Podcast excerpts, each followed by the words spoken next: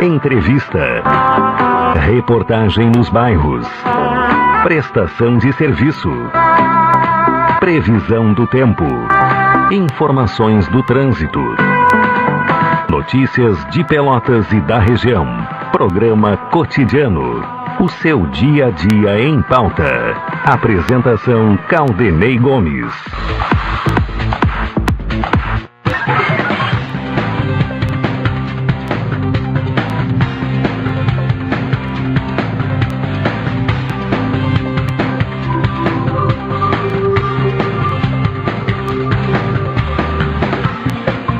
Boa tarde, ouvintes. Começa aqui na Pelotense o cotidiano, edição desta sexta-feira.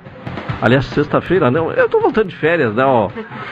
É, segundo o Alexandre Salóis, é depressão pós-férias. É mais ou menos isso, ou falta de ritmo, né? Fiquei 15 dias sem jogar, né? Estou sem ritmo de jogo. Então é terça-feira, 4 de julho de 2022. Tempo bom com sol Algumas nuvens, temperatura. Esse inverno está muito estranho, né? Temperatura 24 graus e 2 décimos. Poucos dias de frio realmente neste inverno. A umidade relativa do ar alta, 72%. E a sensação térmica 25, gra... uh, 25 graus e um décimo. A temperatura máxima registrada hoje é a do momento, né? 24 graus e 2 décimos. Houve o registro na sede do Laboratório de Agrometeorologia da Embrapa de uma uh, chuva uh, pouquíssima, né? 0,2 milímetros. E a chuva mensal do mês também baixa, até agora, estamos no dia 4, apenas 1 milímetro é o que registra o Laboratório de Agrometeorologia da Embrapa. Alexandre Salóis me acompanha na parte técnica, o Tony Alves na central de gravações, a produção do programa de Carol Quincoses, Direção executiva da Rádio Pelotense de Luciana Marcos, direção geral de Paulo Luiz Vaz. O ouvinte nos acompanha através do 620 AM, da emissora pioneira no Rio Grande do Sul, a mais antiga em atividade no país, 98 anos, rumo ao centenário. Também estamos nas plataformas digitais, o Instagram da Pelotense é o arroba Pelotense 620 oficial, o www.radiopelotense.com.br os aplicativos Tunin e Rádios Net. Também o programa estará mais tarde disponibilizado no Spotify e Facebook. Falamos em nome de Cicred, gente que coopera, cresce, expressa embaixador aproximando as pessoas de verdade. E Café 35 Off Store na Avenida República do Líbano, 286 em Pelotas, telefone 3028 3535. 12 horas 37 minutos. Vamos à previsão do tempo, boletim meteorológico do Centro de Pesquisas e Previsões Meteorológicas da Universidade Federal de Pelotas. Informações nesta terça-feira com Eliane Alves. Nesta terça-feira, a atuação de uma massa de ar seco e estável sobre o Rio Grande do Sul manterá a maioria das regiões com predomínio de sol. Apenas as regiões Oeste, Campanha e Sul terão variação de nebulosidade a partir da tarde.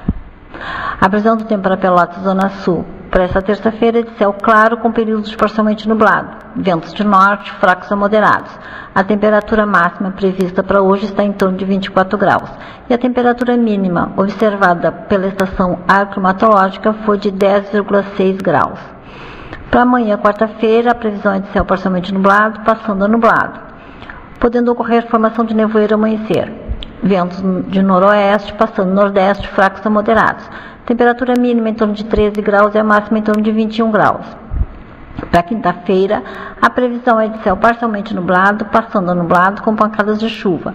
Ventos de norte, passando nordeste, fracos a moderados. Temperatura mínima em torno de 12 graus e a máxima em torno de 21 graus. Essa previsão foi elaborada por Eliane Alves, do Centro de Pesquisas e Previsões Meteorológicas da Universidade Federal de Pelotas. Tá certo, Eliane Alves com informações do tempo. Bom, uh, ainda nesta questão climática, né? Há um alerta de novo ciclone extratropical que deve atingir o Rio Grande do Sul no próximo final de semana. Uh, há duas semanas tivemos né, a passagem de um ciclone extratropical pela região metropolitana de Porto Alegre, litoral norte do Rio Grande do Sul, causa, e chegando a Santa Catarina, causando uh, estragos e, e, e, várias mortes aqui no Rio Grande do Sul. Carol Quincoses traz mais informações então sobre este alerta, né, de um novo ciclone extratropical. Boa tarde, Carol. Boa tarde, boa tarde aos ouvintes. A formação de um novo ciclone extratropical nos litorais do Rio Grande do Sul e de Santa Catarina está prevista para o fim desta semana, de acordo com o Climatempo. O fenômeno deve provocar muita chuva nos dois estados. Esse ciclone não vai ser tão forte como o que castigou o Rio Grande do Sul no mês passado. Na sexta-feira, dia 7, e no sábado, dia 8, a passagem de uma frente fria e posteriormente a formação do ciclone podem causar grandes volumes de chuva na região metropolitana de Porto Alegre, na Serra Gaúcha e no litoral norte do estado, além de áreas do sul e do leste de Santa Catarina, incluindo a Serra Catarinense e a Grande Florianópolis. Além de muita chuva, o ciclone extratropical pode provocar rajadas de vento intensas. Abre aspas. Ainda há muitas incertezas em relação à posição e intensidade desse ciclone e também sobre o volume de chuva que poderá causar. De qualquer forma, a população do leste e nordeste do Rio Grande do Sul e do sul e do leste de Santa Catarina deve estar preparada para terminar a semana com várias horas de chuva forte. É o que informou o Clima Tempo. É, então vamos torcer que seja com menos intensidade do que o, o ciclone extratropical anterior. Carol, vamos falar do trânsito. Como é que uh, foi o trânsito? Quais as informações a respeito uh, do trânsito em Pelotas nesta terça-feira? Bom, o trânsito na cidade de Pelotas hoje teve o registro de dois acidentes. Ambos registraram lesão corporal. O primeiro acidente foi às 8 da manhã, foi na Duque de Caxias, Avenida Duque de Caxias, próxima ao CIEP. E o segundo acidente foi às 11h30 da manhã, na rua Padre Anchieta, numeral 4462. Essa ocorrência envolveu três carros, três automóveis.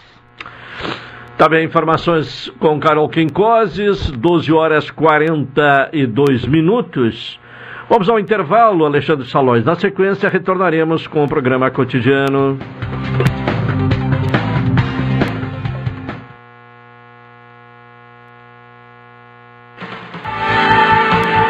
Pelotense. Pelotense. 620 AM. A rádio que todo mundo ouve. Primeiro lugar, absoluta. Absoluta. Café 35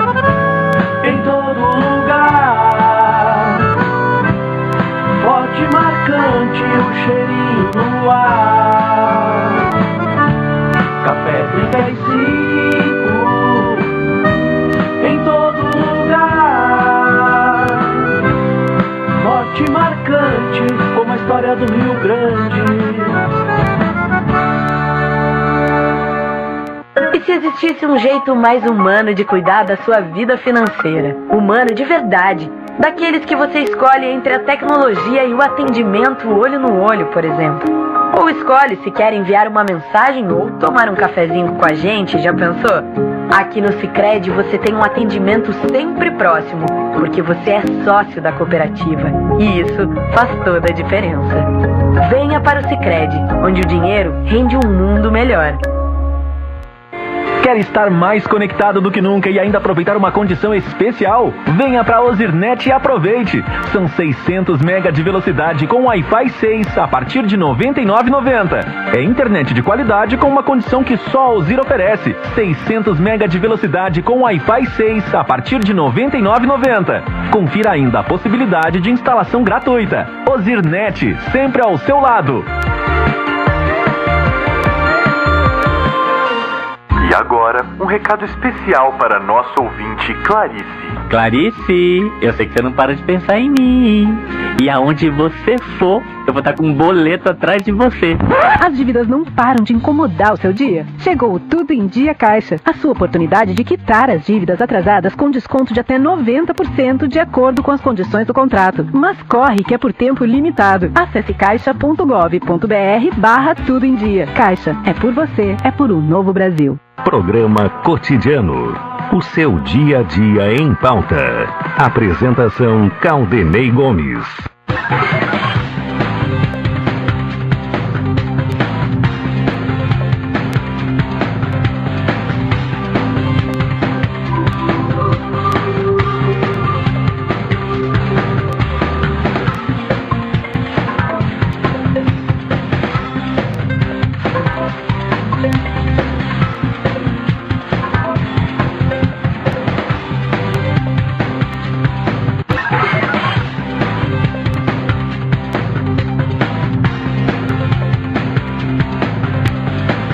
12 horas 45 minutos, estamos com o programa cotidiano. Cicred, gente que coopera, cresce. Expresso Embaixador, aproximando as pessoas de verdade. E Café 35 Off Store, na Avenida República do Líbano, 286, em Pelotas. Telefone 3028 35 35. A obra de manutenção da ponte sobre o rio Piratini, no quilômetro 556 da BR-116, no município de Capão do Leão, terá sinalização por semáforo a partir desta terça-feira. O trânsito ficará intercalado no trecho localizado entre Pelotas e Jaguarão até meados de agosto. A medida foi implementada para a realização da toca das juntas, ah, da, eh, juntas de dilatação, que é parte do eh, investimento que a Ecosul realiza para o processo de renovação da estrutura. Segundo a engenheira de conservação da rodoviária da Ecosul, Joandra uh, Minoni, além dos semáforos eh, instalados em ambos os sentidos, haverá ainda a ampla sinalização luminosa para alertar os motoristas durante a noite. E, eh, portanto, em trafegar pela BR-116, fique atento então a esta obra, né, uh, sobre o Rio Piratini, no quilômetro 556, e a instalação de semáforos, né, em ambos os sentidos, com o objetivo de ordenar o trânsito neste local. Carol Quincoses, vamos falar sobre o resultado do ProUni? Né? O, o MEC divulga resultado da primeira chamada do ProUni. O Ministério da Educação divulgou hoje em Brasília o resultado da primeira chamada do programa Universidade para Todos. Os interessados em participar do processo seletivo do segundo semestre de 2023 devem acessar o Portal Único de Acesso ao Ensino Superior. Foram disponibilizadas 276.566 bolsas, 215.530 integrais e 61.036 parciais, em cursos de graduação e cursos superiores sequenciais de formação específica. Para ter acesso à bolsa integral, o estudante deve comprovar renda familiar bruta mensal de até um salário 1,5 salário mínimo por pessoa. Para a bolsa parcial, a renda familiar bruta mensal deve ser de até três salários mínimos por pessoa. Desde 1 de maio, o salário mínimo no Brasil é de R$ 1.320. Para fins de classificação, para classificação e eventual pré-seleção do ProUni, o Ministério utiliza a edição do Enem em que o participante obteve o melhor desempenho. 12 horas 49 minutos, daqui a pouco vamos ao comentário de Hilton Lozada. Luan do Corinthians foi agredido por torcedores na madrugada desta terça-feira em um motel na cidade de São Paulo. Uh, Luan uh, foi surpreendido em um motel na zona oeste de São Paulo. O atleta estava com alguns amigos e várias mulheres. É, então era um, uma festa grande, né? O, o, o, jogador do Timão teria sido agredido, retirado do motel à força. Os ferimentos não foram graves. Ele foi cobrado pelos torcedores para rescindir o contrato imediatamente. O delegado César Saad, da Delegacia de Repressão aos Delitos Esporte, eh, disse que pediu as imagens do motel para confirmar a presença de Luan. Viaturas foram enviadas para o local. O presidente Luílio Monteiro Alves pediu ajuda para a investigação. O motel disse, em contato telefônico com a reportagem do Portal UOL, que desconhece qualquer informação. O procurado Corinthians diz que busca mais informações e detalhes sobre o caso. Luan tem contrato com o Corinthians até dezembro e está afastado do elenco profissional. Ele recebe um dos maiores salários do clube.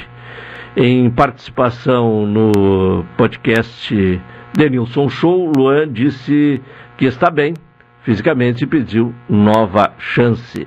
O técnico Vanderlei Luxemburgo descartou a oportunidade, pois a torcida pediu e não compraria essa briga, né, dando uma nova oportunidade ao Luan, que é um dos jogadores que fez né, o, um esforço enorme né, para encerrar a carreira, né, para acabar com uma carreira promissora promissor antes do tempo. Não o episódio do motel, é, é uma consequência, inclusive, do baixo aproveitamento que ele tem no Corinthians, sendo um dos maiores salários do clube. E acabou tendo esse problema na madrugada de hoje. Vamos agora ao comentário de Hilton Lozada. Cidadania e Sociedade uma abordagem dos principais assuntos do dia no comentário de Hilton Lousada. Alô, Hilton, boa tarde. Boa tarde, Caldenei, boa tarde, ouvintes da Pelotense. Um registro que merece ser feito diz respeito à sanção pelo presidente da República, no dia de ontem, do projeto que garante igualdade salarial entre homens e mulheres que exerçam a mesma função ou trabalho de igual valor. Em caso de descumprimento, a multa equivale a 10 vezes o salário que a pessoa discriminada deveria receber. Ainda que isto já seja tratado na Consolidação das Leis do Trabalho, lá no artigo 461, o que se verificou até agora é que a discriminação continua a existir. Mudando de assunto, ontem dizíamos aqui nesse espaço de cidadania e sociedade o assunto da semana seria a tentativa do presidente da Câmara dos Deputados de acelerar a votação de alguns projetos antes do recesso parlamentar. A reforma tributária é certamente o assunto de maior repercussão, e ainda que a Câmara dos Deputados se esforce, e se esforce muito, para dizer que há consenso sobre a matéria, isso não corresponde à verdade. De forma exaustiva e até cansativa por vezes, temos falado aqui sobre os detalhes do texto e sobre as propostas de emenda à Constituição que serviram de base ao texto. Desde o início, e quem nos acompanha diariamente aqui sabe, consideramos que não se trata de reforma tributária, mas de uma simplificação tributária. E esse fato se confirma no dia de hoje, mais uma vez, como tem se confirmado nos últimos tempos. O texto que chega até nós ainda é incerto pois não está completo. A PEC 110, aquela do Senado Federal, sobre a qual havia um conjunto de contrariedades, nunca foi consenso. A PEC 45, da Câmara dos Deputados, também nunca foi consenso. De maneira apressada, a Câmara dos Deputados, na pessoa de seu presidente, que faz a pauta de votações, resolveu que quer votar a tal reforma tributária ainda nesta semana. Isso nos permite algumas reflexões. Vamos a elas, portanto. Fruto de muita discussão, chegamos a julho de 2023, praticamente às vésperas da votação desta versão de reforma tributária, sem sabermos o que será votado. A chegada de governadores de vários estados a Brasília, inclusive o governador Eduardo Leite, do Rio Grande do Sul, para tratar do tema, revela na prática que não há como nunca houve, consenso sobre reforma tributária. E o ouvinte da Pelotense sabe disso pelo menos desde o ano passado. A presença também dos governadores do Rio de Janeiro, Mato Grosso do Sul, Santa Catarina, Paraná, Espírito Santo, Minas Gerais e São Paulo é demonstração clara e inequívoca de que não houve articulação política e de que o alegado entendimento que se vendeu ao país nunca existiu. O que há de efetivo é a expectativa de prejuízo na arrecadação por parte de vários estados da federação, se aprovado o texto que está em pauta. Seguem nesse sentido as falas do governador do estado de Goiás, Ronaldo Caiado, que tem dito e disse mais uma vez recentemente que a reforma, tal qual está, favorecerá as grandes indústrias e prejudicará os estados em desenvolvimento. Estados como São Paulo, Rio de Janeiro e Pará têm dito que os impostos devem ser trabalhados internamente por cada estado e que cada estado deve fazer a arrecadação e a posterior repartição daquilo que é arrecadado. A guerra fiscal entre os estados também está gerando controvérsias, pois o Fundo de Desenvolvimento Regional, cujo objetivo é acabar com a guerra fiscal, também virou motivo de briga.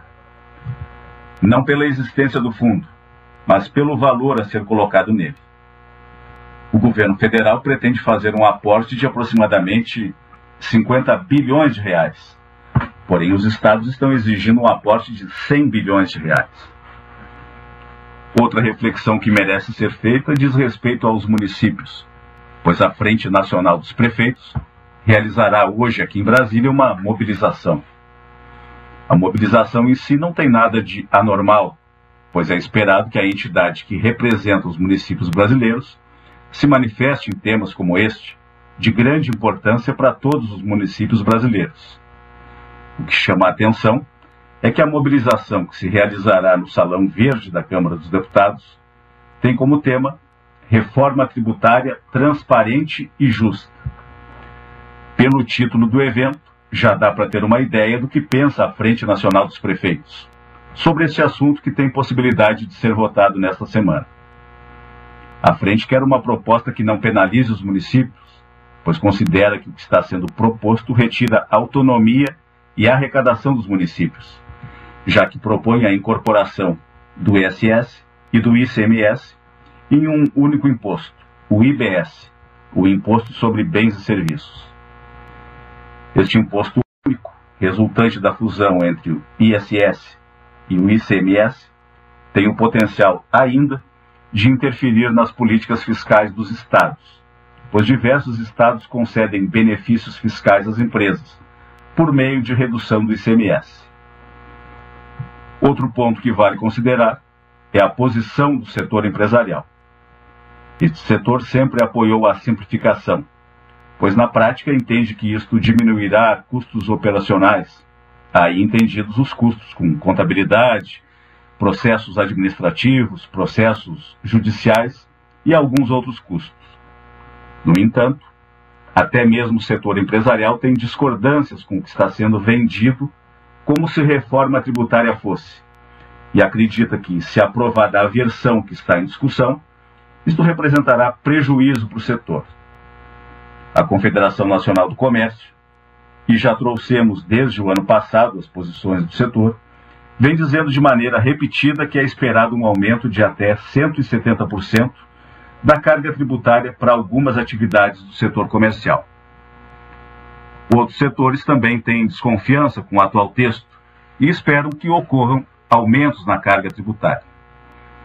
O agronegócio, por sua vez, tratado com bastante carinho pela atual versão da reforma tributária, também tem restrições, uma vez que o futuro IVA, Imposto sobre Valor Agregado, tem a possibilidade de sobrecarregar a cadeia de produção, fazendo com que o preço dos alimentos seja aumentado. Então, é isso. Para além disso, ouvintes da Rádio Pelotense, o que mais haveria para ser dito? Para quem dizia que havia consenso, parece que a conversa não é bem assim o silêncio de parcelas da Câmara dos Deputados que embarcaram na conversa do consenso é bastante revelador. O ministro das Relações Institucionais tem dito que a votação do texto é importante e que manteria o protagonismo dos parlamentares. Ora, o protagonismo dos parlamentares nos últimos tempos se deu via orçamento secreto, aquele mesmo que foi declarado inconstitucional pelo Supremo Tribunal Federal. O desembarque de prefeitos e governadores denota que a Câmara dos Deputados está fazendo o jogo próprio e que a conversa de defender as relações federativas e de que são todos municipalistas talvez não seja bem assim. A Câmara dos Deputados está se fazendo de leitão para mamar deitado. E parece que a coisa não está nem perto de consenso, pois o consenso deveria ter sido construído ao longo dos anos. E isto é algo que definitivamente não foi feito. Por fim, fica claro o esforço dos parlamentares para dizer que aquilo que será votado é consenso. E já dissemos que isto é incompatível com aquilo que vem dizendo amplos setores da sociedade. Consenso, na prática, não há. Há consenso, no entanto, entre os parlamentares de que deverão ficar em silêncio sobre o que decide o presidente da Câmara dos Deputados. Isto sim, parece um consenso bastante evidente. Caldenei. Tá bem, Hilton Lozada, e o seu comentário aqui no Espaço de Cidadania e Sociedade, nesta terça-feira. Pontualmente uma hora, intervalo, retornaremos na sequência.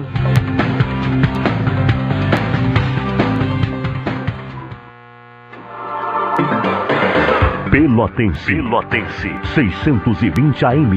A rádio que todo mundo ouve. Primeiro lugar, absoluta. Absoluta. I'll be back. Na Pelotense, das 14 às 16 horas, você tem a alegria na comunicação, alto astral com a interatividade e a participação do ouvinte. Não dá pra desligar. Você fica muito bem ligado das 14 às 16. Super tarde, com muita música com a descontração na sua tarde. Não perca, de segunda a sexta-feira, das 14 às 16 horas. Super tarde. Hasta la vista, baby. Café 35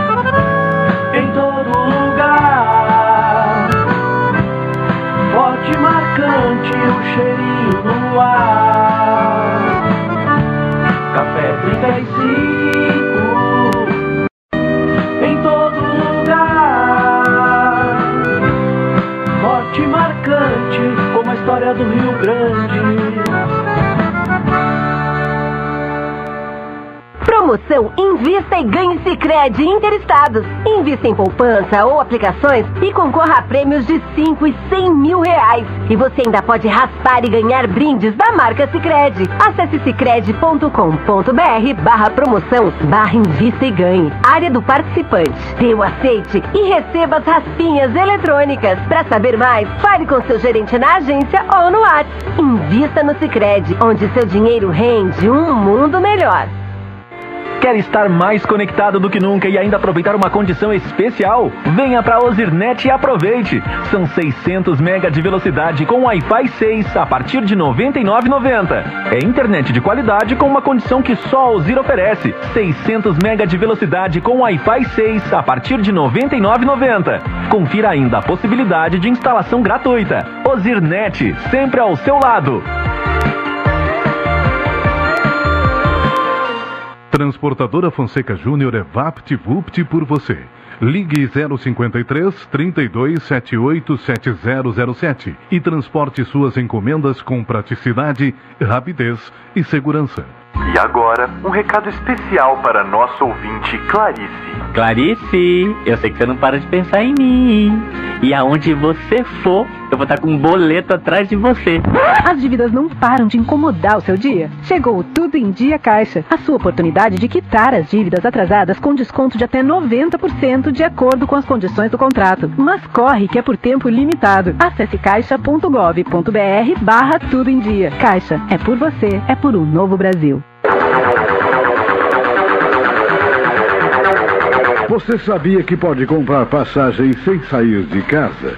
Para evitar filas e transtornos na sua viagem, a Embaixador disponibiliza a compra das passagens de forma online. Basta acessar nosso site ou baixar nosso aplicativo em seu smartphone. Viajar já é bom e comprar passagem com essa facilidade é melhor ainda. Acesse o site www.expressoembaixador.com.br ou baixe o aplicativo Embaixador Passagens. Expresso Embaixador, aproximando as pessoas de verdade. Programa Cotidiano. O seu dia a dia em pauta. Apresentação Caldenei Gomes.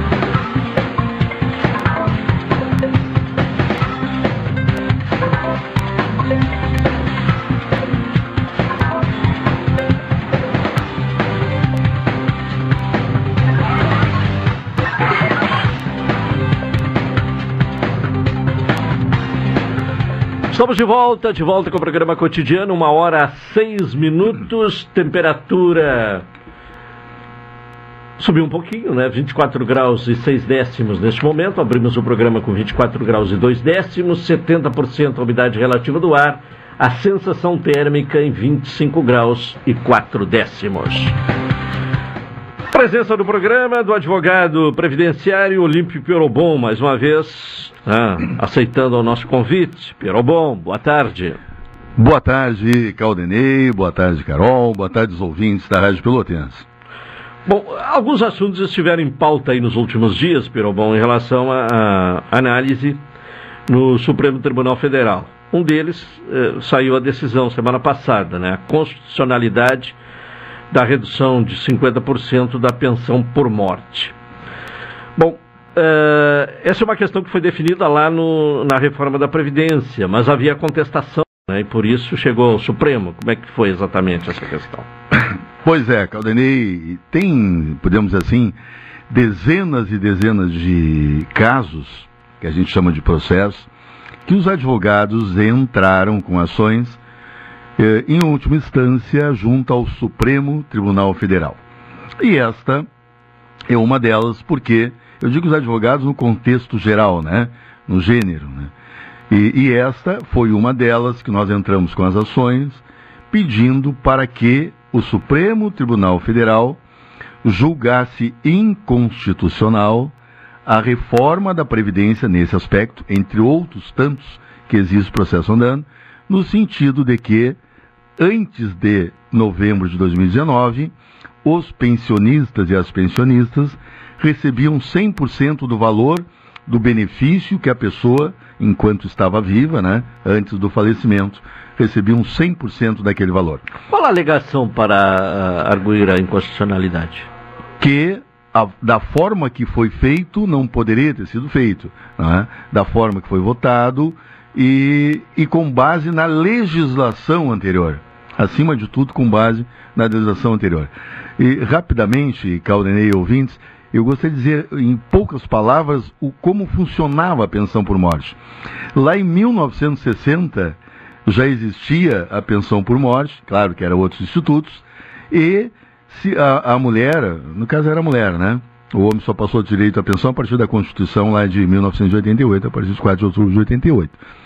E se recebia 50%, depois passou a, a, a 80%, e lá em 95 por ali passou a 100%.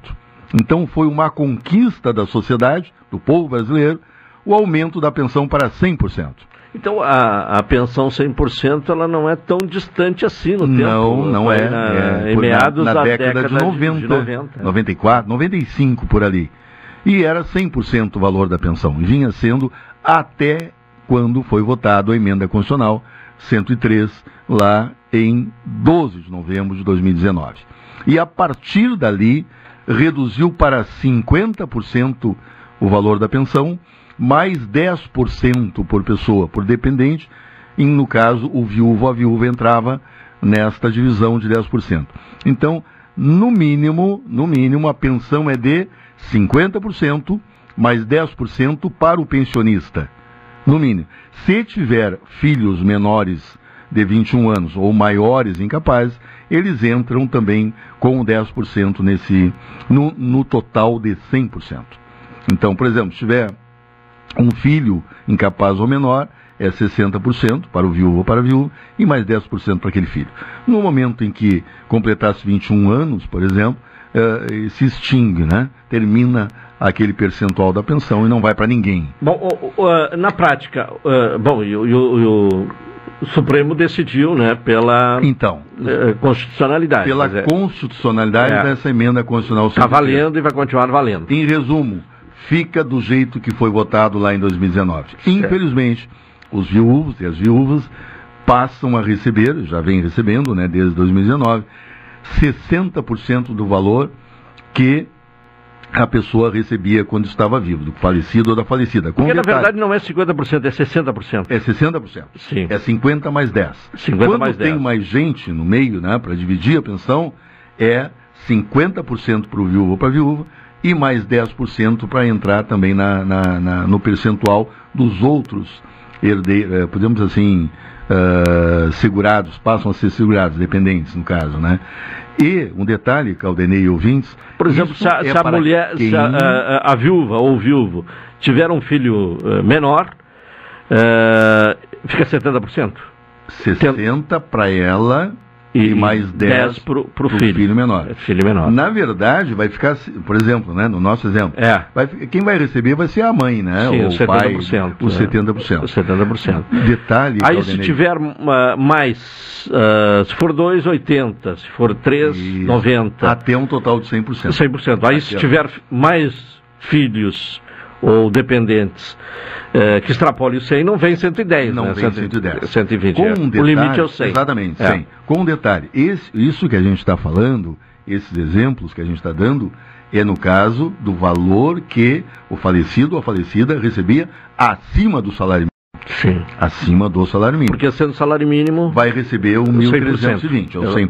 100%. Por exemplo, só ficou, faleceu, tanto faz, o esposo ou a esposa, o, o, o, quem vai receber a pensão vai receber, em caso de salário mínimo, receber exatamente o mesmo valor que a pessoa recebia se recebesse um salário mínimo quando estava, quando estava vivo. Né? É, é esse cálculo do, dos uh, eh, 60% né, para o viúvo ou viúva e mais 10% para se houver filhos de dependência para quem ganha uh, acima, acima, do salário mínimo. Do salário mínimo. É. E aí tem uma regra ali que a gente faz, são vários cálculos. Quando o valor é bem mais alto, são várias etapas para fazer o cálculo. Então não é simplesmente assim, ó, 60% daquele valor. Tem caso. Dependendo também se a pessoa está aposentada ou recebe pensão, dependendo do caso, também tem que levar em consideração alguns cálculos matemáticos que às vezes não reduz todo, uh, re, não reduz de forma Quer dizer, simples, não é uma questão, matemática. Uh, não é uma questão simples uh, não, da não, matemática, não, né? Não, 60 não, mais um filho. Tem ainda algumas. Tem algumas regrinhas as que regrinhas. tem que fazer ali por etapa, determinados valores vai colocando na regra. Bom, se, pode acumular, né? Pensão e aposentadoria, pode, né? Pode. É, é. Importante também informar os ouvintes, Caldenei, é que esta regra não é definitiva. Ela tem exceções. São duas as exceções. Por exemplo, em caso de filho que vai ficar recebendo a pensão, filho incapaz, maior de 21 anos, incapaz, recebe 100% do valor da pensão. Então são duas exceções. Esta, filho maior incapaz, vai ficar recebendo 100% da pensão. E a outra Bom, regra... Mas aí terá que comprovar a incapacidade, né? Sem dúvida, Sim. exatamente. Sempre terá que comprovar a incapacidade. E a outra regra, que é importantíssima, que o INSS não fala para ninguém, é? Ele esconde, como muita coisa que o INSS faz, esconde muito para as pessoas. Principalmente colocam no site deles a, completamente fora da realidade aquelas informações. Por exemplo, Vamos fazer um exemplo prático. Tanto faz se é homem ou mulher, mas vamos, digamos assim: o homem está aposentado. E a, aposentado não interessa a aposentadoria. E a mulher está aposentada por invalidez. Invalidez. Invalidez. Se o homem falecer, a mulher que está aposentada por invalidez, no nosso caso a viúva, tanto faz se é viúva ou viúva, mas vamos citar um exemplo prático para as pessoas entenderem bem. Não vai ficar recebendo 60%, vai passar para 100% o valor da pensão.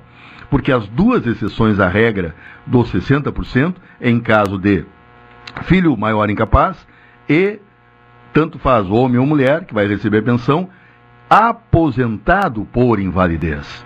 Só que o INSS não fala nada. Nós temos lá dezenas de processos andando. E, e são processos que entram no INSS e são indeferidos. Não, eles concedem a pensão, porém por 60%. Ah, sim, sim. Só que no caso de quem vai receber a pensão, é aposentado por invalidez. E a regra diz, a lei diz, que em caso de aposentadoria por invalidez anterior ao óbito do falecido ou da falecida, o percentual que tem que receber de pensão é 100% e não 60%. Aí o INSS desconsidera essa regra e tem que entrar na justiça. Tem que entrar na justiça. Mas é, é, é, as pessoas só ficam sabendo disso quando alguém divulga.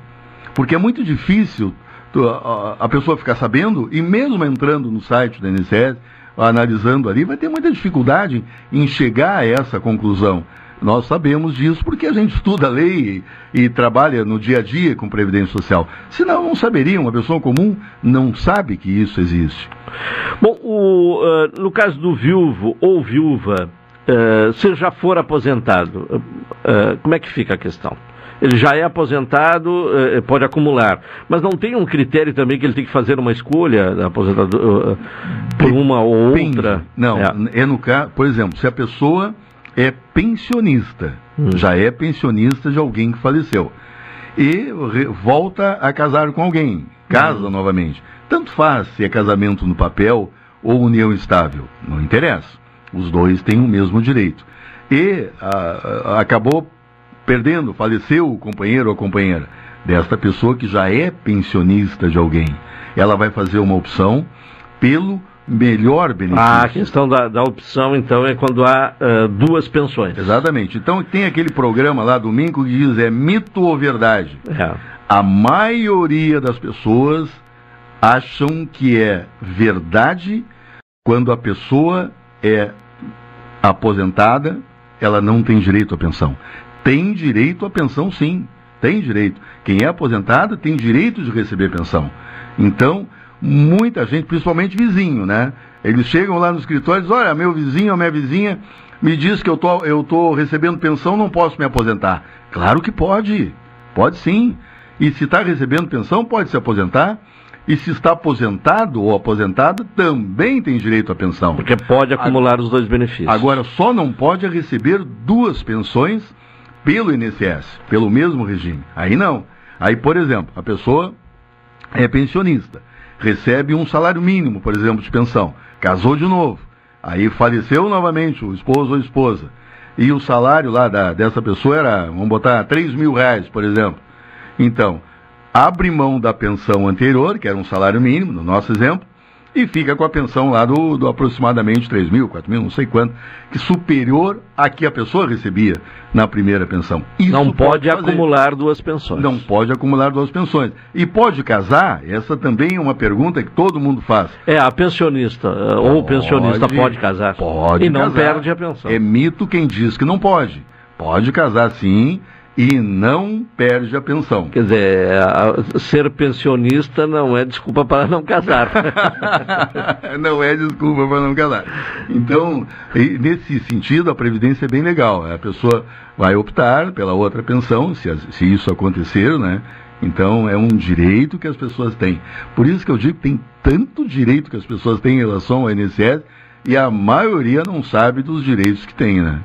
Bom, esta questão da, da pensão por morte e, e, a partir da decisão tomada semana passada pelo Supremo Tribunal Federal, deixa claro de que a morte né, do, homem ou da mulher, né, do, dos, dos uh, cônjuges, não uh, assegura a manutenção do, do padrão financeiro da, da, família, né? Esse é o problema. É, esse é o problema, e né? Ministros... Terá que se readaptar é. à realidade, né? na medida Parece... em que um fa venha a falecer, né? O que tu está dizendo é exatamente o voto dos ministros. Tu vê, lamentavelmente, eles vivem em outro país, eles vivem no país das maravilhas, no país das riquezas. Os ministros do Supremo são pessoas fora da realidade. Eles ganham muito dinheiro, eles são muito ricos e não se importam com o povo. Este foi o voto da maioria dos ministros, dizendo o seguinte: se a pessoa, por exemplo, é, o, o, falecido, por exemplo, né, ganhava lá 3, 4 mil reais, não interessa o valor, mas estou dando valor mais alto, e tinha um padrão de vida, o casal tinha um padrão de vida e conseguia pagar suas despesas. O que, que os ministros do Supremo disseram? Que vai diminuir o valor da pensão porém eles têm que se adaptar ao valor que eles estão recebendo a menos. Então, as pessoas, geralmente a pensão por morte é concedido a pessoas que têm uma idade muito mais avançada em relação aos jovens.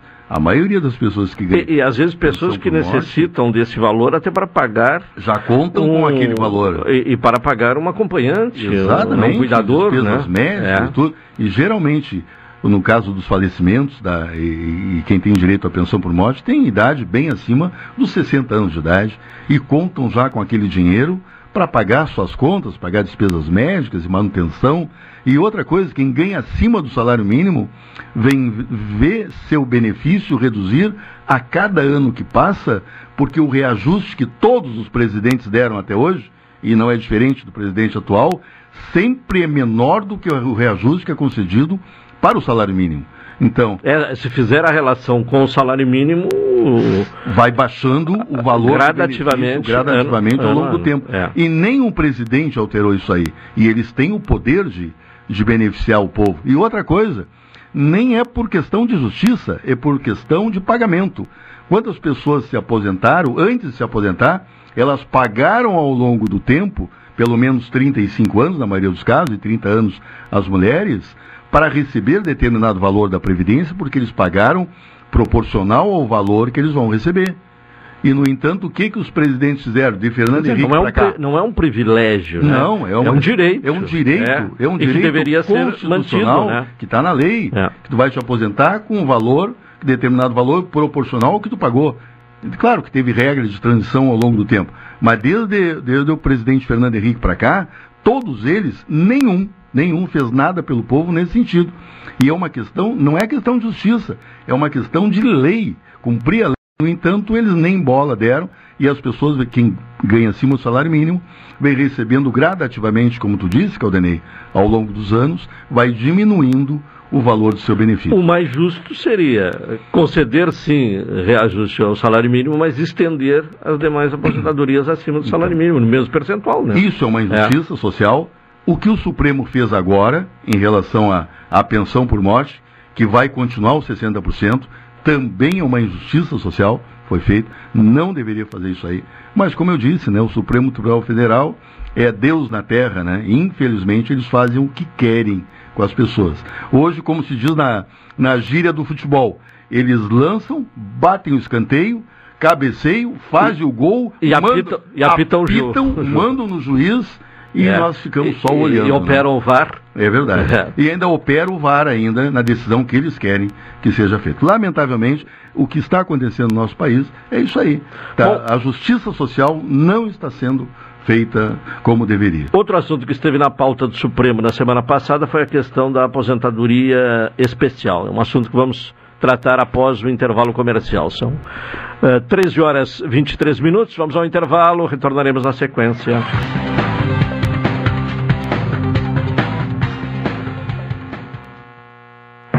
Pelotense 620 AM.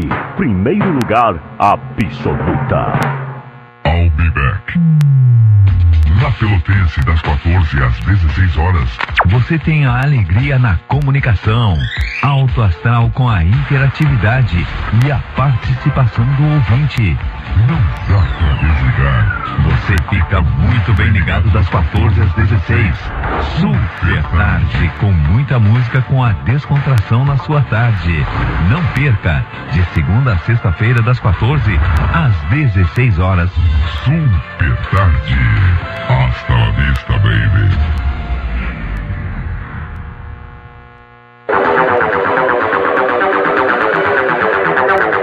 Você sabia que pode comprar passagem sem sair de casa? Para evitar filas e transtornos na sua viagem, a Embaixador disponibiliza a compra das passagens de forma online. Basta acessar nosso site ou baixar nosso aplicativo em seu smartphone. Viajar já é bom e comprar passagem com essa facilidade é melhor ainda. Acesse o site www.expressoembaixador.com.br ou baixe o aplicativo Embaixador Passagens. Expresso Embaixador, aproximando as pessoas de verdade. Café 35 em todo Forte e marcante o cheirinho no ar. Café 35 em todo lugar. Forte marcante como a história do Rio Grande. Com vocês, o hit desse inverno.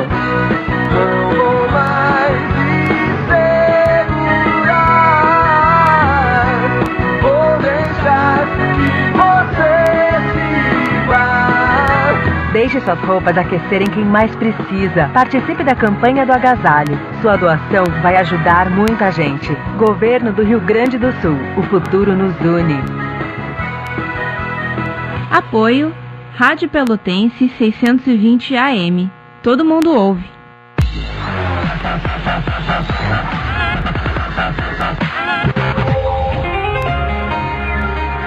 À noite, você não está sozinho. Na Pelotense tem amizade, companheirismo e muita música. A noite é nossa.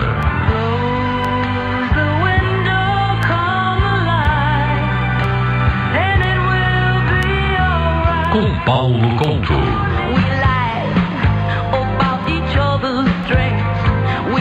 Não fique sozinho. Continue ligado na Pelotense e seja também o dono da noite.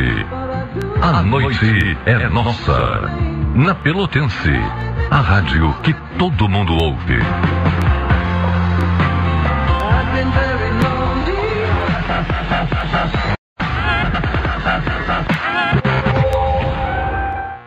Programa Cotidiano. O seu dia a dia em pauta. Apresentação Caldenei Gomes.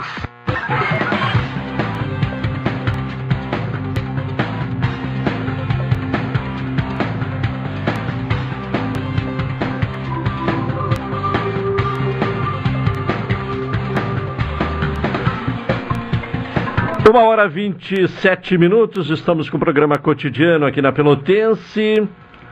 Sicredi, gente que coopera, cresce. Expresso Embaixador aproximando as pessoas de verdade. Café 35 Off Store na Avenida República do Líbano, 286 em Pelotas. Telefone 3028 3535. Como foi dito antes, né, esteve também na pauta do Supremo semana passada a questão das aposentadorias especiais. Mas aí não houve decisão, né? Houve um, um, uma posição uh, do, do, ministro Dias Toffoli, né? Que adiou a, a decisão. Pero bom, esta questão das aposentadorias especiais, qual a importância no cenário uh, e, e claro que é difícil dizer o que esperar do julgamento, do, do encerramento do julgamento no, no Supremo, mas a importância realmente de que a, a, constitucionalidade ou a inconstitucionalidade da reforma venha a ser considerada pelo Supremo. Ok, Calden. Primeiro, Caldenei e ouvintes vão explicar para as pessoas o que, que é aposentadoria especial. A aposentadoria especial é conforme o tipo de trabalho, o tipo de desempenho profissional que a pessoa tem. Por exemplo, quem trabalha em posto de gasolina, quem trabalha em hospital, quem trabalha na, com energia elétrica, por exemplo, pessoal que trabalha na CE, cita, vigilante. Eu citei alguns exemplos práticos para as pessoas entenderem. Quem trabalha nesse tipo de serviço, eles têm, eles recebem insalubridade ou periculosidade. Insalubridade quando aquela atividade, aquela função, aquele trabalho é nocivo à saúde. O que, que é nocivo à saúde? Pode dar um prejuízo não momentâneo, mas ao longo do tempo que a pessoa vai ter problema de saúde. Perigoso, perigoso é quando corre risco de morte, que a gente chama de periculosidade. Então, o que está sendo votado? Se vai continuar esse tipo de. As pessoas vão receber, uh, vão trabalhar menos tempo em função do problema de saúde que ela pode ter. Até 2019, sempre 2019, emenda constitucional 103, até 12 de novembro de 2019, as pessoas tinham direito à insalubridade, a se aposentar de forma especial, o homem com 25 anos de contribuição, por exemplo, de trabalho naquela atividade, se aposenta com menos tempo do que as mulheres, do que uma aposentadoria normal, que é 35 anos. E a mulher também, que seria 30 anos as mulheres. Por quê? Porque elas têm, poderão ter problema de saúde ao longo do tempo e mesmo depois de aposentado. Então, isso é aposentadoria especial. A partir de 2019, a partir de novembro de 2019, foi extinto a aposentadoria especial. Quem obteve o tempo até ali se aposenta com os 25 anos. Quem não tem o tempo, ele pode usar aquele tempo para aumentar 40% naquele tempo trabalhado. E a grande vantagem da aposentadoria especial, apesar do problema de saúde que a pessoa tem, né? Mas podemos dizer que a grande vantagem é que a pessoa se aposentava pela média, não tinha diminuição do valor, do valor da média. Por exemplo, a média faz o cálculo lá da média, deu dois mil reais, por exemplo. Se vai se aposentar por tempo de contribuição, começa o cálculo com 60% dessa média e depois aumenta 2% a cada ano que passa, no caso do homem, a partir dos 20 anos, e a mulher a partir de 15 anos. Então a aposentadoria especial era concedida pela média, pela média das contribuições. A média deu, por exemplo, 1.500, ou 2.000, deu 3.000, deu 4.000, não interessa o valor, a pessoa se aposenta por ali. Então está em julgamento também essa questão dos valores. E também se vai continuar a aposentadoria especial. Porque tem um processo lá que é dos vigilantes que um processo só subiu lá para Brasília e está sendo julgado essa questão da aposentadoria especial. Não sabemos o que, que vai acontecer. Pode acontecer duas coisas, como vem acontecendo em alguns casos. Do Supremo votar de forma política. O que, que é política? Para beneficiar o INSS, para beneficiar o governo de modo geral. E acabar julgando, dizendo que essas pessoas não vão ter direito e o direito só foi até ali só até 12 de novembro de 2019. Bom, daqui a pouco retomamos esse assunto, Pirobon, uh, uh, aprofundando mais essa questão da aposentadoria uh, especial que está em discussão no Supremo. Mas antes, né, um espaço né, para que possamos conversar com a Letícia Schmidt, que é auxiliar de educação, e que já falou outras vezes aqui no programa cotidiano, porque há uma luta né, desta categoria para adquirir alguns direitos, né? E essa luta aí já vem sendo uh, realizada há algum tempo. Letícia, boa tarde. Boa tarde, Claudionei. Mais uma vez, obrigada por disponibilizar esse espaço tão importante para que a gente possa estar tá falando desse, da nossa luta enquanto auxiliar de educação infantil aqui no município de Pelotas. Bom, houve algum avanço nas questões em pauta uh, dos auxiliares de educação infantil? Na verdade, a gente conseguiu uh, uma reunião já por duas vezes com a prefeita. Houve, uh, a gente foi repassado para elas as nossas, as nossas reivindicações, né? Mas ainda muitas coisas ficaram em promessas. A gente ainda está aguardando, né, que essas promessas sejam cumpridas. Ainda não tivemos todas as nossas reivindicações atendidas até o presente momento. O que, que já foi atendido? É, a gente já havia solicitado né, que as auxiliares de educação infantil uh, recebessem o adicional de insalubridade por achar necessário pelas nossas atribuições, né? Algumas de nós já estão recebendo, mas tem algumas que ainda não foram contempladas, né? Estamos aguardando desde o mês passado para que todas fossem contempladas, mas agora, a, essa segunda-feira saiu a folha de pagamento e infelizmente ainda tem algumas que ainda não estão recebendo, né? O que a gente acaba achando injusto, né? Por todas desenvolverem as mesmas funções, né? E o nosso recesso escolar, junto aos professores e às férias, também foi uma pauta que a gente levou em reunião para ela por duas vezes, para que a gente tivesse esse, esse direito garantido por um projeto de lei que ela encaminhasse à Câmara dos Vereadores, mas até agora esse projeto não foi encaminhado. Inclusive, na semana passada, a orientação que foi passada às direções era que as auxiliares deveriam fazer plantões nas escolas. Mas me parece que ah, ontem ah, a orientação já foi outra, né? Parece que a gente vai conseguir ter o direito ao recesso. Mas é aquela velha história, né? São concessões, né, Claudio Mir? Não é não é um direito assegurado, né? É uma coisa que pode ser dada e ser tirada a qualquer momento. E não é isso que a gente quer, né? Sim. Bom, então algumas uh, auxiliares já estão recebendo a insalubridade, outras não. Qual o critério para umas receberem, outras não? Está claro ou não? Pois é, isso a gente também gostaria de saber, porque na reunião do dia 12 de abril que a gente teve com a prefeita, ela disse que todas iriam receber, porque todas, independente da, da, da sala onde elas atuam, né, seja em berçário ou em pré, todas iriam receber por desenvolverem a mesma função, né. Mas, infelizmente, uh, não sei por que critérios a administração está tomando, o que, tinha, o que nos tinham informado era que era por ordem de pedido, né, de cada um. Estava sendo analisado caso a caso, mas que todas iriam receber. Só que hoje já chegou para nós uma, um, de um auxiliar que o pedido dele foi negado. Ele não, ele foi, ele fez o protocolo na administração solicitando para receber o adicional e foi negado. A gente já encaminhou essa negativa ao sindicato para ver quais as medidas podem ser tomadas, né? Bom, o recesso também está sendo concedido.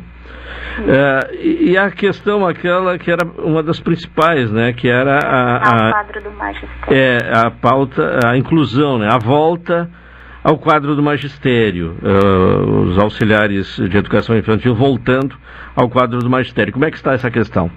É, a, a Paula, na resposta que ela é, protocolou junto à database agora, ela disse que isso era uma coisa que no momento ela não poderia fazer, mas que ela acharia outras formas de tentar nos, nos dar esse reconhecimento, tanto quanto cargo de categoria auxiliar de educação infantil, quanto, quanto remuneratório mas até agora não nos, não nos disse qual seria esse instrumento, se seria um projeto de lei, qual seriam as formas, né? Inclusive a gente está aguardando, uh, mediante o sindicato, uma nova assembleia e, um, e de repente quem uma nova reunião com ela até para sentar e conversar para saber qual seria essa proposta, né? Bom, e uma ideia também, que seria a solução, né, uh, uh, seria o plano de carreira dos auxiliares Sim. de educação infantil. Bom, essa questão também não evoluiu. Não, não só das auxiliares, mas eu acredito que de todos os municipários seria muito importante, né? Porque uh, a carreira do município, dos servidores do município é uma carreira que acaba se depreciando muito ao longo dos anos. Eu mesmo, mesmo como auxiliar de educação infantil, em 11 anos de, de município, ganho praticamente que uma auxiliar que entra hoje no município. A gente não tem uma isonomia salarial que nos né, que nos dê, uh, que vá aumentando a cada ano trabalhado, a cada tempo de serviço contribuído para a prefeitura, né. Isso é muito triste, muito ruim, né, porque tu acaba não tendo muitas perspectivas a longo prazo, né. Sim. Bom, e você foi a Brasília, inclusive, né, numa reunião que tinha por objetivo definir o piso uh, nacional dos educadores eh, aliás, dos eh, auxiliares de educação infantil, eh, avançou alguma coisa? Qual avaliação você faz da reunião realizada em Brasília? Eu achei muito positiva, inclusive agora vai ter um seminário em agosto, nos dias 25 e 26 de agosto, em São Paulo, Uh, foi encaminhado né, nessa audiência pública em Brasília, no dia 8, né, foi encaminhado um projeto de lei para o reconhecimento das auxiliares de educação infantil como educadoras. Já está em, em processo no Congresso. Inclusive, a gente solicita, né, a gente tem encaminhado para os parentes, para os familiares das auxiliares, uh, o link de votação para que a gente consiga ficar entre as cinco primeiras mais votadas para que isso seja votado agora em janeiro, né? e se vá à discussão com o ministro da Educação, com o MEC, com, com o presidente, sobre esse projeto, né? Que eu acho muito importante, já que tem várias leis que dão esse respaldo, mas que infelizmente não são cumpridas, né?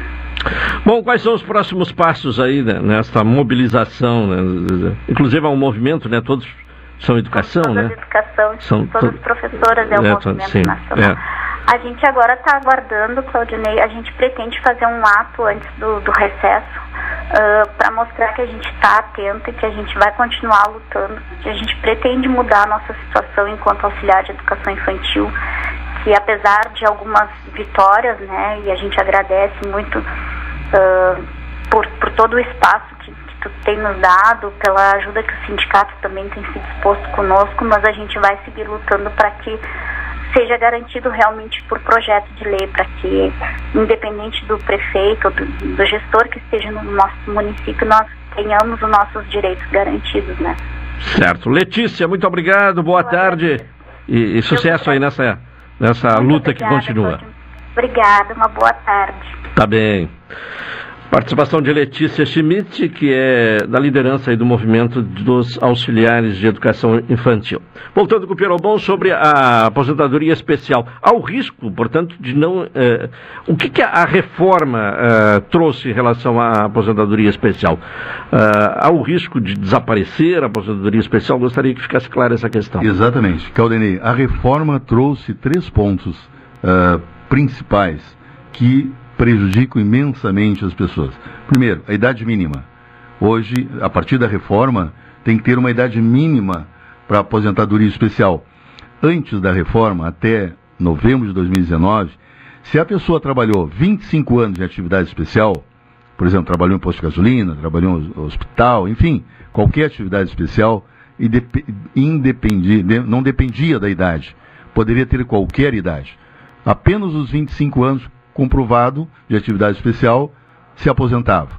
A partir da emenda constitucional 103, levou em consideração a idade, a pessoa tem que ter 60 anos e no mínimo 25 anos de atividade especial. Essa foi uma da, das mudanças. O cálculo, como eu disse anteriormente, o cálculo do valor da aposentadoria especial até 2019 era com base na média, lá no fator previdenciário, 80% da média do fator previdenciário, esse era o valor que a pessoa ia se aposentar.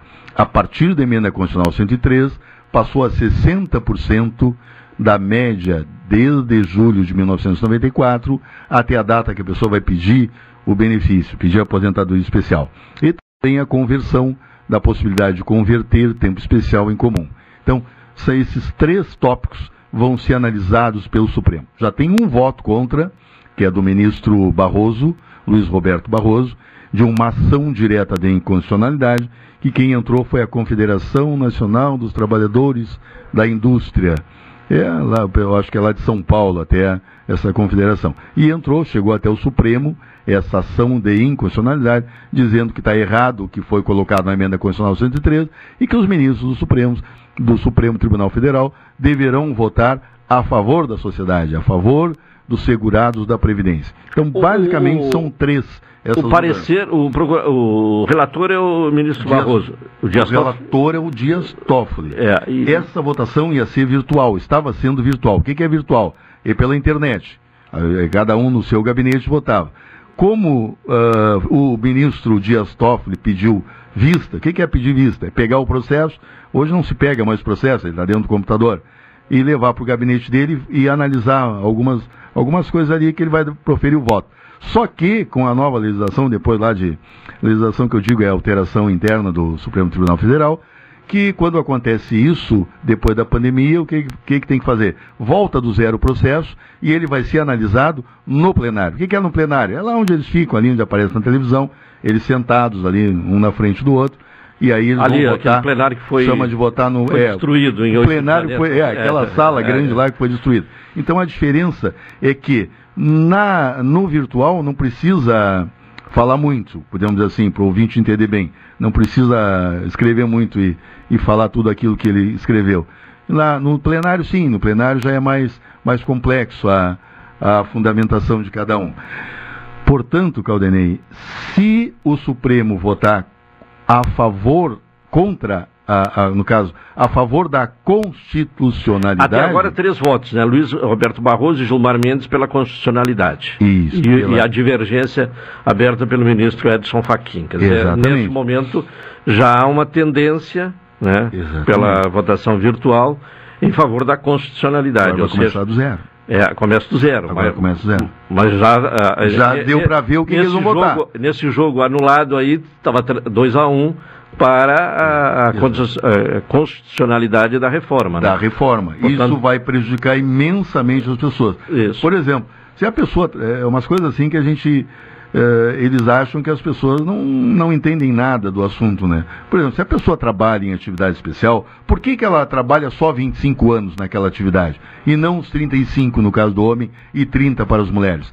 Porque aquele tipo de trabalho vai prejudicar a saúde da pessoa. E é uma questão técnica, né? Exatamente, perfeito. Há um laudo técnico apontando que aquela atividade é insalubre, né? Sem dúvida. Então, independe da idade, se a pessoa trabalha e vai, ela ganha, geralmente ganha mais quem trabalha numa atividade insalubre, né? Porque recebe um adicional de insalubridade ou, no caso, periculosidade. Ganha mais do que uma pessoa que trabalha numa atividade normal, que não tem nenhum tipo de risco. A saúde tampouco a risco de morte.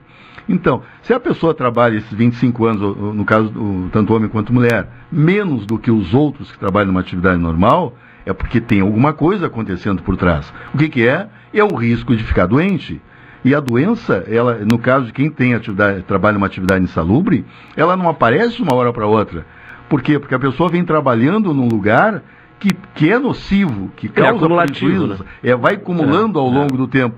E aí eles dizem, não, agora vai ter que esperar os 60 anos para te aposentar de forma especial. Então, é lamentável. Se, se os ministros entenderem que está certo, que foi lá Vai ter determinado... que esperar pelo- 60 anos, continuando na mesma atividade, vai continuar se, Vai por mais tempo, se submetendo exposto a, muito mais aos tempo. efeitos muito mais nocivos tempo. à Então, saúde. em resumo, é isso que vai, que vai ser votado, é essa questão. Vai ser imensamente prejudicial para as pessoas que querem se aposentar. E, lamentavelmente, se for decidido de forma política e não legal, vai perder. Nós vamos perder. Todo mundo vai perder. Porque não perde só a pessoa que se aposenta, Caldenei. Perde a família da pessoa, porque ela vai deixar de se aposentar mais cedo, ela vai deixar de receber um valor que ela trabalhou para aquilo ali, perde quem vai vender, perde o lojista, Sim, perde no caso da, da- da pensão por morte, né, uma pensão menor ah, paga ah, ao segurado, né? Sem dúvida. É, ao pensionista, é menos dinheiro que circula, Menos né? dinheiro circula, É. é. verdade. Então vamos aguardar o julgamento do Supremo, vamos torcer para que ele, pelo menos agora, eles votem a favor da, do povo, né? Uma questão aqui da noiva. eh, Ela diz que tem 58 anos, não tem nenhuma contribuição. Vale a pena começar a pagar agora, com 58 anos? Depende. Geralmente, quando a pessoa tem uma idade avançada, né? Não é, não é velha, mas não é idosa. Por quê? O que, que precisa para a mulher se aposentar, pelo menos por idade? Ela tem que ter pelo menos 15 anos de contribuição. A noiva diz que tem 58 anos de idade e não tem nenhuma contribuição. Isso quer dizer o quê? Se ela começar a pagar a partir de agora, ela tem que pagar 15 anos para frente. Então, 58 mais 15, 60, 73. Era 83? 73. Ah, não, é. Tá aqui 73. 58, Ela vai, 58, é se, se ela 73, quiser, 73, se ela é. se Ah. Ela só vai se aposentar com 73 anos de idade. No caso dela. Então, no resumo geral, para as pessoas entenderem, a mulher, no caso urbano, da cidade. Agora, se ela não aposenta por contribuir nada, ela tem como se 62 anos. aposentar? Ou Não, não, não. não tem como se. Ninguém se aposenta se não paga o INSS. Ninguém. Então- A não ser pode receber pensão O que existe, muitas vezes as pessoas confundem, e como não sabem como é que funciona, dizem que LOAS, benefício assistencial, é aposentadoria. Não é. Benefício assistencial é um benefício do governo. Quem paga é o INSS, quem gerencia o benefício assistencial é o INSS. Mas não é uma aposentadoria, não é um tipo de aposentadoria, por quê? Porque a pessoa não contribuiu para a Previdência. E quem não contribui não tem direito de se aposentar. Claro, é possível receber pensão por morte, mas é, é de alguém que contribuiu. Prova está que o LOAS, que é o benefício assistencial, não dá direito à pensão por morte, não interessa se a pessoa deixou viúva, viúva, ou 50 filhos menores, como dizem, ah, mas não tem um monte de filho menor, não vai ter direito a nada receber a lousa. Não, não tem, não tem direito à pensão, não gera direito à pensão por morte, benefício assistencial, e tampouco o 13 terceiro salário. Então isso é que tem que deixar bem claro para as pessoas. O LOAS é um benefício da Previdência, mas não é um tipo de aposentadoria. Bom, uh, neste caso aqui, então, se não há condição de receber o LOAS e nem de receber uma pensão, o jeito é pagar. Ela vai pagar. E com ela 73... pode pagar também por outro motivo. Por exemplo, ela começa a pagar agora, paga pelo menos, no caso dela, que não tem nenhuma contribuição, ela paga 12 meses seguidos, um atrás do outro, não pode pagar tudo de uma vez só, e a partir daí ela vai ter direito, por exemplo, de, de falecer, se ela for casada, ou tem filhos menores, os filhos vão receber, ou maiores inválidos, ou o esposo ou a esposa vai receber a pensão por morte. E ela pagando pelo menos 12 meses, no caso dela. Como quem nunca contribuiu na vida, tem que pagar no mínimo 12 meses, tem que ter no mínimo 12 meses para trás. E ela, para manter a qualidade de segurado, e se, se tiver que se encostar, por exemplo, receber um auxílio doença do INSS, ela tem que pagar no mínimo 12 meses. No caso específico dela, ela pode pagar 12 meses para frente, como ela vai ser, ela vai ser quase impossível, né? Lá, só lá com 73 anos de idade. Ela pode ir pagando de 6 em 6 meses, apenas para manter a qualidade segurado. Ela vai ter direito a um auxílio doença, por exemplo, em caso de falecimento o esposo dela, ou seja lá quem for, né, o esposo, a esposa, dependendo do gênero, vai poder receber a pensão por morte. Agora, se ela quiser pagar sem parar a partir deste mês, com 76 anos, 73 anos de idade, ela se aposenta por idade. Certo. Bom, uh, e, a, e, essa outra questão, né, uh, que também era uma pergunta aqui, é sobre uh, quem paga, se tem que pagar todos os meses. Quer dizer, os, os 12 primeiros meses, sim. Sim. É. Quem nunca pagou tem que pagar os 12 primeiros meses. Ela pode pagar de forma facultativa, que 11% do salário mínimo ela paga por volta de 145 reais. Outra opção de pagamento é fazer um MEI. Quem tem uma atividade pode fazer um MEI, paga 5% do salário mínimo. Outra possibilidade de pagamento é através do baixa renda. É quem tem cadastro único junto aos órgãos públicos, por exemplo, prefeitura, prefeitura de Pelotas, prefeitura de qualquer município onde alcança né, a rádio pelotense, pela internet também, e aí ela pode pagar 5%. Porém, não pode ter renda, é o baixa renda, é aquela, é aquele cadastro que é feito, o nome é o cadastro único, e aí a pessoa tem que informar zero de renda e o código de pagamento é 1929. Só pode então pagar paga... dessa forma se fizer o cadastro único. Então, nos 12 primeiros meses paga mensalmente. Mensalmente. E depois, então, pode ser. É, somente para manter a qualidade segurada. Isso. Porque vai pagar de, de duas vezes por ano. Isso é só para manter a qualidade segurada. Sim, só vai contar dois meses. só vai contar dois meses é. em 12, né? Exatamente. É. Para se aposentar, dependendo do número de meses que falta, tem que pagar aqueles meses que faltam. Sim. Então tem que ter muito cuidado. Ah, posso pagar de seis em seis meses? Pode, mas depende do tempo que tem para trás, das contribuições anteriores. Por isso, sempre tem que fazer uma análise criteriosa para ver que tipo de pagamento a pessoa pode fazer, quanto tempo falta para se aposentar, se vale a pena pagar um valor mais alto. Tudo isso tem que ser analisado para depois tirar uma conclusão sobre cada caso, Caldenei. Bom, o, para finalizar, Pierobon, ontem o Jornal Nacional trouxe a informação, hoje repercute em todos os meios de, de comunicação, que mais de um milhão de brasileiros aguardam perícias médicas do INSS. Que problema é esse, né? Que só é, se amplia, né? Verdade, cada vez mais. Agora, aqui em Pelotas não. Aqui em Pelotas hoje a gente está conseguindo aí agendar uh, perícia por volta de uma semana, mais ou menos uma semana, os agendamentos. Mas lá para cima, lá para o lado de São Paulo e para cima, né, mais do lado do Nordeste, a dificuldade é muito grande de ter acesso ao INSS. Hoje está demorando por volta, tempo médio no país, 45 dias para a pessoa agendar um benefício. E de 2022 para cá, aumentou em 14% o, o número de perícias para ser feitas dentro do INSS. O INSS fez uma, uma, um concurso público, inclusive hoje, até conversamos lá, representando lá nossa comissão de previdência, conversamos com os funcionários do INSS, me apresentaram os cinco, os cinco novos servidores da Previdência, né? Desejamos que eles sejam bem-vindos, apesar do cinco trabalho. Cinco é, peritos. Não, cinco servidores. Ah, servidores. Hoje, é. hoje eles tomaram posse lá na, aqui na agência da Previdência. Mas o problema é, de, é falta de servidor ou falta de perito? falta de servidor, falta de perito, falta de logística do sistema do INSS, que continua sendo precário. O, ele, o INSS mudou a estrutura, a estrutura técnica do INSS. Então agora é lá, em, agora em Uruguaiana tem determinado. A Justiça Federal também mudou algumas coisas. Alguns complicaram mais, outros melhoraram, mas o INSS mudou toda a sistemática, estrutura de organização do sistema previdenciário no país. Falta perito, falta servidores. Por volta de 12 mil servidores da pandemia para cá pediram, saíram do INSS, se aposentaram. Ainda eram 32, quase 36, por ali, 36 mil servidores na, na Previdência Social. Claro que muitos estão em casa, mas um monte de gente saiu. Mais de 10 mil servidores. Tu imagina 10 mil servidores sem trabalhar? Antes da reforma. Antes da reforma, Exatamente. muitos saíram pra... Muitos, muitos se aposentaram. Se aposentaram. O que, que acontece uh, ao longo do tempo? O, o, alguns, e no, no setor público funciona assim. As pessoas vão segurando a aposentadoria para ver se uh, acabam recebendo mais alguns benefícios para se aposentar melhor. Então, muitos e muitos servidores, já tinham idade, um tempo mais de 35 anos, a maioria deles. Aqui na, na Previdência teve casos de servidores que tinham 40 anos de, de Previdência, né?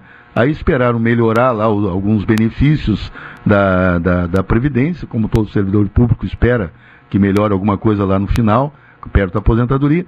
E um monte de gente, e a, a pandemia também veio fazer com que muita gente se aposentasse. E hoje o INSS ter, precisa aí de pelo menos 10 mil servidores. Agora parece que entraram 900 e pouco. Aqui em Pelotas, 5 servidores. Mas é muito pouco servidor pelo volume de trabalho que tem ah, em casa, ou estão trabalhando em casa. Por exemplo, antes da pandemia, Caldenei, e ouvintes, que as pessoas que não iam no INSS, tinha 30 e poucos guichês, tinha 36 guichês de atendimento. Chegava ali e tinha servidor que não acabava mais, né? Antes da pandemia. Veio a pandemia, hoje tem dois servidores ali na linha de frente para resolver algum problema e tem que ser é, agendado. tempo que havia uma Sim, série de... 30 de, e tantos guichês, 36 guichês, guichês é. fazia a volta pelo, pelo lado ali interno, né? Dentro da, da, da do, do, salão. Agora ali. dois só. Tem dois. dois servidores atendendo. Dois servidores. Muita coisa, é verdade, que a gente consegue fazer pelo, pelo aplicativo, né? Na, já que os advogados ele tem outro aplicativo que é o INSS Digital, que é fora do meu INSS. Parece Hoje que... o advogado precisa levar uh, presencial? Não, não, não, não, não, não é tudo igual. Os advogados que trabalham com previdência em todo o país. É através... Eu lembro que uh, não faz tanto tempo assim, no próprio INSS havia guichês que eram específicos para atendimento aos advogados. E continua, né? continua. Ah, Nós temos de terça a quinta-feira nós temos um guichê somente para atendimento de advogados. São problemas que, dos, dos clientes, né? Dos advogados, nossos clientes, que a gente não consegue resolver pelo aplicativo, vai pessoalmente, agenda, previamente agendado, e tem um servidor do INSS só para nos atender. Isso é uma conquista da OAB Nacional, junto ao Conselho Nacional de Justiça e junto ao, uh, ao Ministério da Previdência, que antes não era Ministério da Previdência, antes era a Secretaria da Previdência Social, no governo anterior, né? Bom, ontem uma liderança né, nessa matéria no Jornal Regional, uh, Nacional. Nacional. uma liderança dos uh, peritos falou da, da, que seria importante retomar aquele modelo utilizado durante a, a pandemia do envio de atestado médico via por, por forma digital, né, para uma né? análise né? eh, preliminar isso ajudaria? Para eles, né? Sim, sim. Vai ajudar para eles. Ah, para eles. Para eles é muito é, bom. Não, eu estou perguntando para o Eles não vão conversar segurado. com ninguém, eles não vão ter a obrigação de atender ali o, o segurado. E outra coisa, é muito mais fácil tu negar sem ver ninguém na tua frente, do que tu conversar com ali com, com o, a pessoa que precisa da, de fazer a perícia. Isso é Já muito é bom para eles. difícil passar pela perícia levando os Presencial. documentos ali, É. né, físicos, Difícil, perícia- podendo argumentar Exatamente. alguma coisa, né? E muitos peritos nem olham os documentos que a pessoa leva. Eu sei de um caso familiar, ela levou, ela nem olhou, a perita nem olhou. E concedeu mais um mês só de, de, de auxílio doença. E, e é- isso aí é bom para eles, é bom para o INSS e bom para os peritos, diga-se de passagem.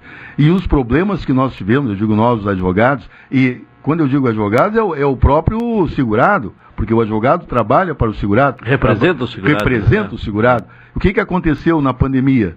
As pessoas faziam aquela, aquela, aqueles requerimentos pela internet, como eles querem fazer hoje, aí eles concediam até 90 dias, e depois dos 90 dias não podia entrar na justiça porque a lei, a, a determinação do INSS e a legislação dizia que não era possível entrar na justiça porque não teve atendimento presencial e só recebia aqueles 90 dias. Então teve um monte de processo, nós não conseguimos entrar.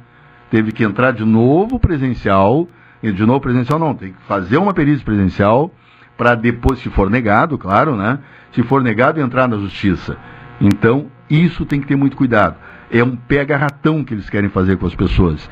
E como as pessoas não entendem, como eu disse lá no início, entra no meu INSS, olha aquilo ali, só é só mandar pela internet, aí o filho, o neto, sei lá, o sobrinho, claro que são pessoas de idade que precisam, né? Joga no sistema ali, tira um xerox na- no, no computador, no celular e manda. Só que a perícia vai ser no máximo 90 dias, não vai ter atendimento presencial e depois tu não vai poder entrar na justiça, se for da forma que era ante- anterior lá na, lá na pandemia. Então, tem que ter muito cuidado. As pessoas, quando entram no site do INSS, mas olha assim, bem longe e super desconfiado, porque eh, eles fazem de tudo para fazer com que as pessoas não tenham direito e quando têm o direito de pedir, não vão ter o direito de levar, Caldenei. Todo mundo, a, a gente, o que a lei diz, né? Que todo mundo tem acesso à justiça. Mas o acesso à justiça é uma coisa. E saber chegar para conseguir obter êxito lá na frente, na justiça, é completamente diferente do, do acesso à justiça. Pelo bom, mais uma vez, muito obrigado pela presença. Muito obrigado, Caldenei e ouvintes. Tudo que nós falamos hoje aqui dá para a gente continuar falando aí mais um dia ou dois sobre o mesmo assunto. Mas, de forma resumida, a gente tenta pelo menos dar, dar algumas informações, né, breves informações, mas pelo menos dar uma. Para fazer com que as pessoas entendam um pouquinho de previdência, que é muito complexo. Eu sempre digo, nós estamos trabalhando há mais de 20 anos só de INSS. E falta muito para aprender ainda. Aprende todos os dias, né? Todos os dias. É, tá bem, pelo bom, obrigado pela presença. Encerramos aqui o programa cotidiano. Ah, quem é que está. Ah, bom retorno das férias. Estou voltando hoje de férias, né? Então tá bem, muito obrigado aí a dona Rosângela, né, que está da Lindóia, que está ah, desejando bom retorno, né? Obrigado a ela e a todos né, que nos acompanharam hoje. Retornaremos amanhã às 12 horas e 30 minutos com mais uma edição do programa cotidiano. Vem aí o Cláudio Silva com a super tarde. Uma boa tarde a todos. Até amanhã.